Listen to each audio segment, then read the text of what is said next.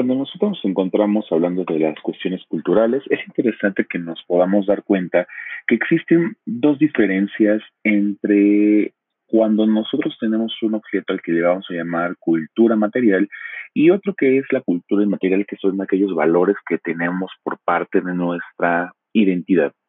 Según la UNESCO, el patrimonio cultural ha cambiado bastante en las últimas décadas debido en parte a los instrumentos elaborados por la UNESCO. Por ejemplo, el patrimonio cultural lamentablemente no solamente tiene, no solamente hay que pensar que se limita a monumentos y colecciones de objetos, sino también comprende también tradiciones o expresiones vivas heredadas de nuestros antepasados y que se transmiten hacia nosotros y que nosotros vamos a transmitir a otros a través de tradiciones orales, artes, espectáculo, uso de sociales eh,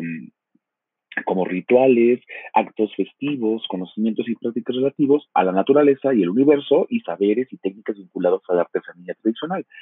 Pese a su fragilidad, el patrimonio cultural inmaterial es un importante factor del mantenimiento de la diversidad cultural frente a la creciente globalización. Lamentablemente, cuando nosotros nos enfrentamos a un proceso globalizador, es cuando las identidades pueden ir perdiendo sus condiciones.